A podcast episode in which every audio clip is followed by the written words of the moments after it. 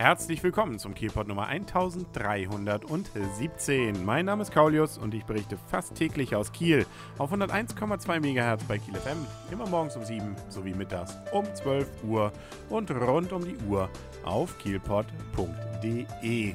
Heute mit einer eher grausigen Meldung. Die meisten Kieler haben es ja wahrscheinlich auch schon mitbekommen.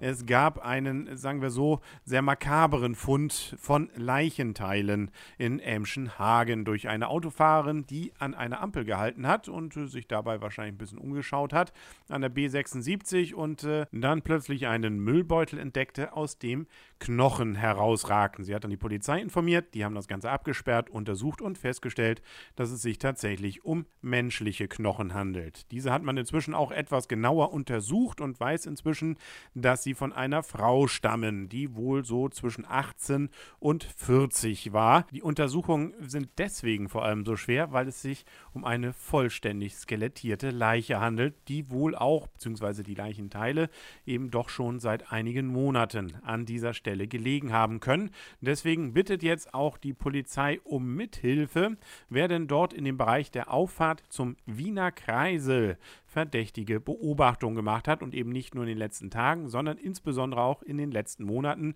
vielleicht sogar bis hinein ins letzte Jahr. Dann möge man sich melden unter 0431 160 und viermal die 3. 160 und viermal die 3. Man hatte erst ja vermutet, es könnte sich vielleicht um den seit April 2010 vermissten Tekin Bisa handeln. Da war ja halb alten Holz abge getragen worden, um nach dem zu suchen. Ähm, nein, aber das äh, hatte sich wohl sehr schnell feststellen lassen, dass eben er hier nicht in Frage kam, beziehungsweise es sich eben um eine Frauenleiche handelte. Doch kommen wir zu schöneren Meldungen, wie zum Beispiel, dass Holstein Kiel schon wieder gewonnen hat. Der eine oder andere fragt sich, war schon wieder Wochenende?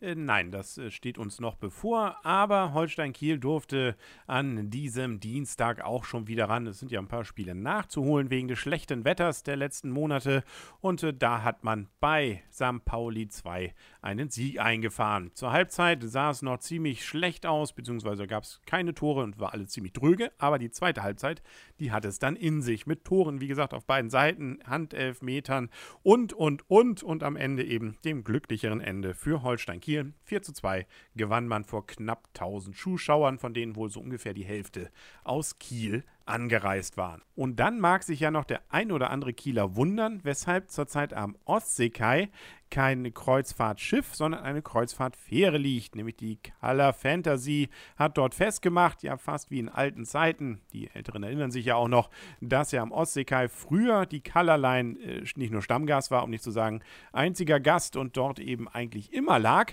und äh, dann ja irgendwann eben zum Norwegen Kai umgezogen war. Das hat damit zu tun, dass die Fantasy genauso wie vor einigen Wochen wohl schon die Magic umgerüstet wird. Jetzt nicht großartig, dass sich da alles alles ändert, aber doch gibt es wohl ein paar Flachbildschirme und neue Whirlpools. Und äh, die braucht man wohl nicht in der Werft einzubauen. Da reicht eben ein Liegeplatz und den hat man zurzeit, weil die Kreuzfahrtschiffe, auch wenn wir am Wochenende ja schon eine AIDA hatten, eben doch an dieser Jahreszeit noch nicht ganz so häufig hier anzutreffen sind. Das Ganze soll allerdings an diesem Donnerstag dann sein Ende haben und äh, dann wird also wohl wieder langsam der normale Linienverkehr aufgenommen. Dann mit besseren Flachbildschirmen und neuen Jacuzzis bzw. Whirlpools. Und dann kann noch festgehalten werden, dass die ersten Bands bekannt sind, die bei der Kieler Woche 2013 auftreten. Der NDR hat sich da schon ein bisschen in die Karten gucken lassen und es sind vor allem alte Bekannte, die dort auf der Liste stehen. Michi Reinke, der gehört ja zur Kieler Woche schon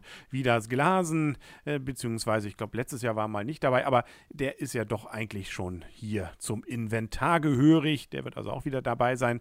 Dann Silbermond, äh, auch schon seit einigen Jahren ja immer mal wieder dabei. Und Nena kennt die Kieler Woche ja auch schon in- und auswendig. Die wird wohl am letzten Tag dann spielen. Da wird es üblicherweise ja dann auch ziemlich voll. Mal schauen, wie sie das dann da gebändigt bekommen. Was man ja auch schon weiß, ist ja, dass die Fantastischen Vier kommen auf die Hörnbühne, allerdings gegen Geld. Ich glaube, Kartenpreise liegen so um knapp 30 Euro.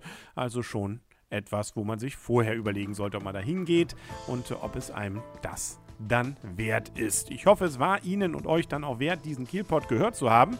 Wir hören uns dann morgen wieder hier auf 101,2 MHz bei Kiel FM, morgens um 7 sowie mittags um 12 und rund um die Uhr auf kielpot.de. Bis dahin wünscht alles Gute, euer und ihr, Kaulius und tschüss.